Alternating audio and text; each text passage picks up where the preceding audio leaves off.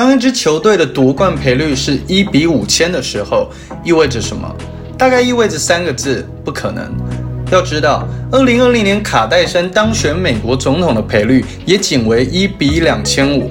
的确，当摆在眼前的是一支两年前还在次级联赛厮混，一年前还一度深陷保级泥潭，功勋主教练赛季初因为丑闻而被解雇的球队，你大概只会关心他们在本赛季是否能够成功保级。更何况此时球队阵容里充斥着一帮乌合之众。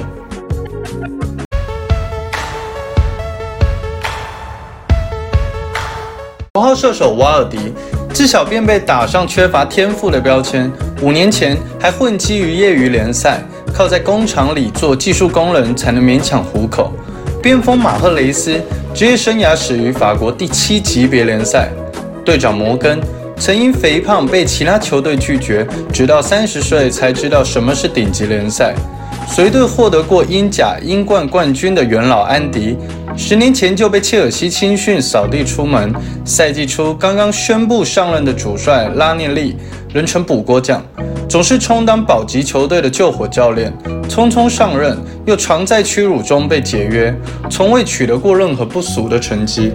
自九三年改制以来，金元足球为这个联赛带来了前所未有的变化。强势的资本注入，让豪强的根基更加稳固，小球队纷纷失去了竞争冠军的资格。曼城、曼联与阿森纳、切尔西全包了十二年来的所有英超冠军，加上北伦敦的热刺与传统豪门利物浦，这六支资本雄厚的球队牢牢地把持着每一年的冠军争夺资格。其他参赛队连进入欧战区都是一种奢望，而我们的主角。扎根于一座仅有四十万人口的城市莱斯特，没有钞票，没有球市，没有资金，没有希望。这样看来，一比五千的赔率似乎也非常合理。在二零一五年赛季前的新闻发布会上，当被问起本赛季的目标时，拉尼利这样回答：“我的任务就是让球队免于降级。我觉得，如果我们可以拿到四十分，就可以达到这个目标。蓝湖的保级之路正式起航。”首场比赛，王权球场，对手是英超弱旅桑德兰。这或许是本赛季为数不多可以争取三分的机会了。比赛开始，主场莱斯特球迷的呐喊声山呼海啸般袭来，主队的小伙子们也似乎在新任主帅的调教下变得沉稳又团结。比赛第十一分钟，莱斯特城左路开出任意球，瓦尔迪门前抢点破门，一比零。曾经的第六级别联赛前锋为狐狸城首开纪录，他兴奋地冲到场边与球迷庆祝，仿佛在告诉那些站在场边的支持者们：“答应你们的保级，我必将做到。”比分也最终定格在了四比二，开门红，三分到手。然后凭着首胜气势，蓝虎在令人惊讶的客场以二比一解决了铁锤帮西汉姆联后，以一比一的比分先后平了热刺与伯恩茅斯，接着坐镇王权球场迎接阿斯顿维拉的挑战。前四轮便拿到八分，使莱斯特城球迷自信不已，他们已经觉得主场拿下对手也是水到渠成。可不出意外的话，要出意外了。比赛第三十九分钟，阿斯顿维拉理查兹组织进攻。格里利什远射入网，一比零。六十三分钟，阿邦拉霍传球，吉尔禁区弧顶射门得分，二比零。当头棒喝一般，说好的钢铁防线意式防守，在客队两个干脆利落的运动战进球下，仿佛豆腐渣工程，一碰就碎。可是英雄此时站了出来。七十二分钟，名不见经传的后卫莱特禁区右边起脚射门，皮球越过门将的头顶。却被对方后卫在门线上解围。正当球迷为这一球感到无比惋惜之时，主裁判响哨，回放显示此球已过门线，一比二。主队艰难扳回一球，但还不够。八十二分钟，马赫雷斯右路一连串的过人后，将球分给右翼的德林克沃特，后者接球立马横敲至禁区，瓦尔迪如同鬼魅一般。在对方两个后卫身后赶到，将球捅进球门，二比二。现场球迷陷入了疯狂，连追两球已经使他们心满意足，但主队的小伙子们却仍未放弃。比赛第八十九分钟，又是马赫雷斯，他在中场突然起球挑传，戴尔在两名后卫的包夹下，赶在守门员出击之前将球顶入球门。这些被人们认为不配在顶级联赛登场的小伙子。用行动告诉自己的球迷：如果你们需要英雄，那是时候该我们站出来了。如同过山车一般的赛果，让球迷们重新燃起了希望。开局五场，以三胜两平积分十一分，赛季才刚刚开始，他们就拿到了目标积分的四分之一。接着，他们在第六轮二比二绝平了斯托克城，第七轮二比五惨败阿森纳。第八轮二比一击败诺维奇，开赛八轮只输一场，这是球队即便身处英冠都无法想象的梦幻开局，让每一位狐狸城球员与球迷都陷入了无尽的欣喜当中。除了拉内利。Since I'm here, only one in friendly match, we maintain the clean sheet. Of course, I'd like to maintain for nine, ten times in the Premier League the clean sheet. 然后他做出了一个改变莱斯特城历史的战术调整。坎特这个来自法国的小个子被固定在了球队后腰位置，同时一直以来的首发双边卫被一起替换下场。防守能力更强的奥地利国脚福克斯与经验丰富的右后卫辛普森取代了他们。狐狸城彻底放弃了中场控制权，坚固的防守与高效的反击将伴随莱斯特城整个赛季的旅程。on the scene! He's done it yet again! Seven games running! Victory at West Bromwich Albion, where Vardy had kept his scoring streak alive with a signature strike. for Jamie Vardy. Mares received an equal Ruud van Nistelrooy.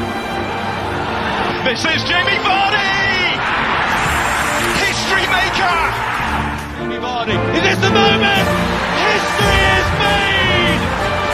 十四轮二十七分，莱斯特的球迷欣喜若狂，保级早已无虞，并且不知不觉中，他们居然排在了积分榜第二。即使他们笃定这个位置，他们不会霸占太久，可苦日子过久了，能短暂的体验上流社会的感觉，那也是挺好的，不是吗？但理智的声音总会不合时宜的出现。他们认为莱斯特城能够排在积分榜前列，完全是因为前半段赛程缺乏劲敌，加上小球队普遍较弱的板凳深度。当伤病频发的下半程来临之际，蓝狐就将后继无力。紧接着，真正的考验就来了。Year, and it's Manchester United, Chelsea, Everton, Liverpool, no, and stop, Manchester please. City. Stop. please. One. you know they're coming, don't yeah. 他人眼中，这个必然坠落的联赛榜眼，将在吞下三场惨败后，将位置拱手相让。可比赛结果却让人大跌眼镜，连胜切尔西、埃弗顿，小负利物浦后，再平曼城。一周内连续面对 Big 六，依然在市场里拿下七分。人们对这支保级队开始另眼相看。一年前，他们还在联赛最后一名；而零五年结束的时候，他们与阿森纳并列第一。瓦尔迪更是连续十一场进球，打破了足坛的纪录。这位从英格兰最底级联赛一路拼杀上来的前业余球员，用全年英超赛场上最高效的反击以及最冷静的门前处理，告诉世人。即使曾平凡如同沙子，我也将如星辰一般闪耀大地。凭借着战胜埃弗顿拿到了三分，他们锁定了圣诞冠军，队史首次。Christmas was obviously massive. I think that's probably when we we looked at and thought, you know what, we've got a chance of doing doing something half decent here. Not the top four, but you know maybe top six, top seven. I think we've got a chance of Europa League. Okazaki, they're in again. They've scored it. 但此时拉涅利仍是满脸小心谨慎。我们的目标没有改变，还是保级。然而此时他们已经十一胜六平，积三十九分，几乎完成了当初四十分的保级目标。联赛下半程开始，虽然球队紧接着在客场一比零痛击了在排行榜上与自己相差无几的热刺，却连续在主场被维拉与伯恩茅斯两支吊车尾球队逼平。在经过圣诞大战的密集联赛之后，刚参加顶级联赛两年的他们显得体力储备严重不足，场上疲态尽显，反击也不再犀利。下一步，媒体们预测里的伤病潮恐将如约而至。二零一六年一月二十日，足总杯莱斯特城零比二输给热刺。自这场比赛失利后，蓝狐退出所有杯赛锦标的争夺。相反的，他们将三军用命，全力于联赛争胜。当竞争对手为欧冠、欧联、足总杯与联赛杯疲于奔命的时候，蓝狐的队员们可以得到充足的休息，在最大限度上避免伤病困扰。三军待命，气势如虹。整顿归来的莱斯特城先是三比零斩落斯托克城，又在主场二比零战胜刚刚换帅的利物浦。在客场三比一干净利落地拿下联赛第二名的曼城，三轮拿下九分，其中更是接连击败两支 Big 六，球队上下的信心空前高涨。直到此时，拉涅利才在新闻发布会上改口表示：“或许我们也有机会去试试争夺冠军了。”要知道，他们只是一支由前业余球员。天赋奇差的残次品，被判定难堪大任的球星二代，职业生涯末期的老将，默默无闻的次级联赛工兵，执教过十二支球队，总是被辞退的好好先生一起组成的小球队。而此刻，他们将于二零一六年的这个夏天席卷整个足坛，仿佛开挂了一般，一比零斩诺维奇，二比二平西布朗。一比零胜沃特福德，一比零胜纽卡素，一比零胜水晶宫，一比零胜南安普顿，二比零拿下桑德兰，二比二平西汉姆，在四比零大胜斯旺西。一顿令人窒息的抢分之旅之后，莱斯特城九轮七胜两平，豪取二十三分，五场一比零，七场零封。狐狸城市的坚固防守与凌厉反击被他们发挥得淋漓尽致。战意高昂的狐狸们面对九支中下游球队，把稳定演绎到了极致。疯狂的抢分让莱斯特城在积分榜上的数字不断攀升，也将世界上千千万万中立球迷的目光渐渐吸引到英伦三岛这支目标为保级的球队上。不知是渴望看到奇迹，还是对与命运搏斗者的致敬，狐狸城的球迷如雨后春笋般从各地浮现而出。莱斯特的球迷数量呈几何数字般增长。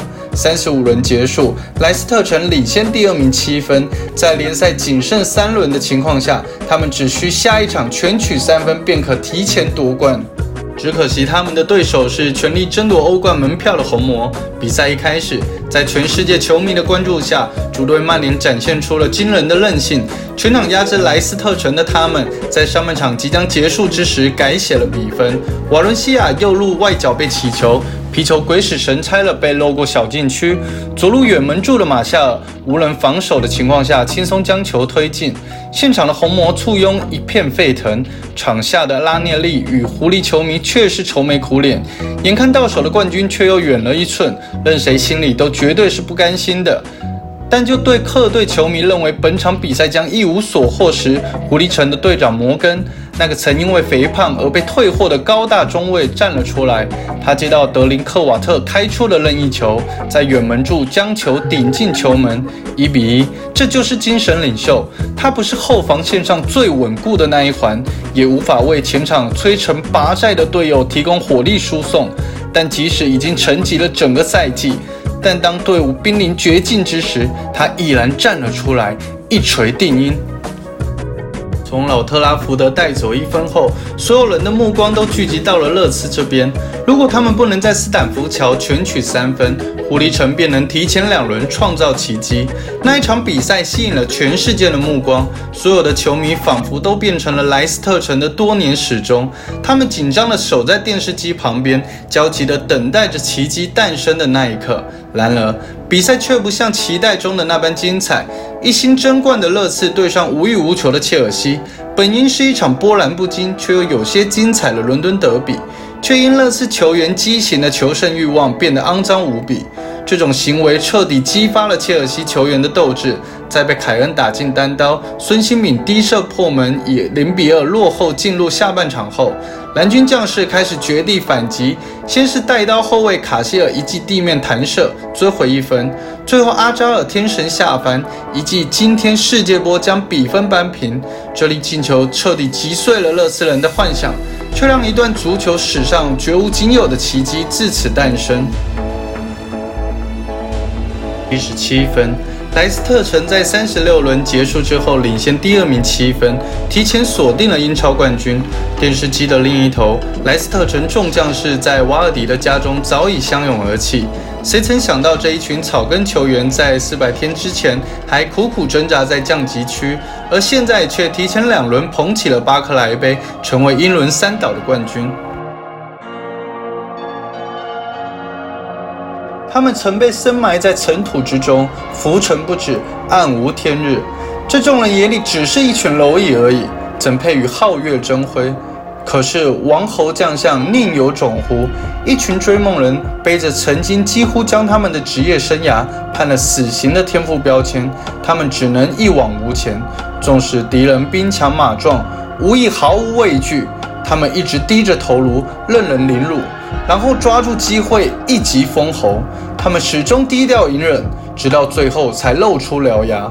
他们踩着一具具强敌的尸体登上巅峰，为世上的普通人带去了希望的光。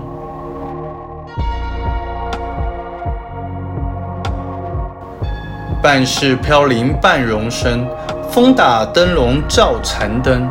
风刃挂甲马歇处，不负瑶台再一程。在一个个用金元足球包裹的对手面前，他们一如当年的白马将军，七进七出，无所畏惧。他们用实力诠释了最本质的足球，他们用成绩唤起了人们最纯粹的热爱。他们配得上这个冠军，他们不只是赛场上的冠军。